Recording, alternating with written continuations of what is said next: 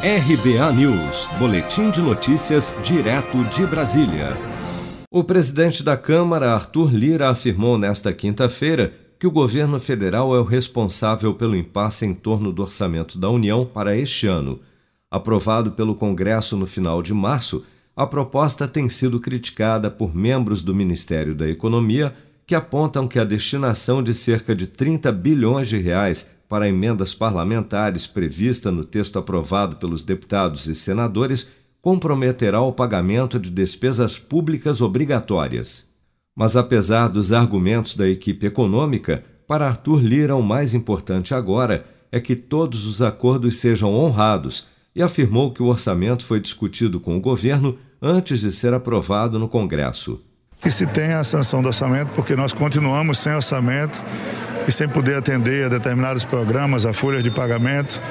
Então não me preocupa esses detalhes. Eu penso que todo acordo deve ser honrado na sua plenitude de parte a parte. E se por acaso existirem qualquer tipo de improbabilidades, ela se corrige com PLNs, com contingenciamento e com vetos.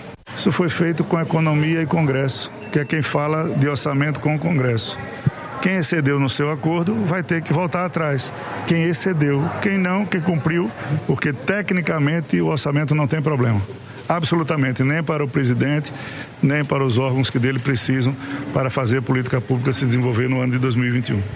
O ministro da Economia, Paulo Guedes, tem aconselhado Bolsonaro a não sancionar a proposta, pois o orçamento, como está, pode levar o presidente a um processo de impeachment por crime de responsabilidade fiscal. A equipe de Guedes avalia que a peça é inexequível. Na proposta, o relator, senador Márcio Bitar, retirou do texto recursos de despesas obrigatórias do governo para bancar emendas parlamentares, para enfim conseguir aprovar o orçamento parado desde o ano passado. Mas depois de ouvir os apelos do governo, Márcio Bitar aceitou devolver parte dos recursos destinados às emendas. No entanto, segundo a equipe econômica, o volume realocado ainda não é suficiente para que o presidente possa sancionar o texto. Ao ser questionado sobre o tema durante o jantar com empresários em São Paulo nesta quarta-feira, Bolsonaro afirmou que irá respeitar o teto de gastos e a responsabilidade fiscal quando tiver de sancionar o orçamento. Não vou colocar o meu na reta. Fecha aspas, enfatizou o presidente.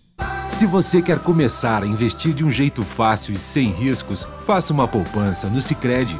As pequenas economias do seu dia a dia vão se transformar na segurança do presente e do futuro. Separe um valor todos os meses e invista em você. Poupe com o Sicredi, pois gente que coopera cresce. Com produção de Bárbara Couto, de Brasília, Flávio Carpes.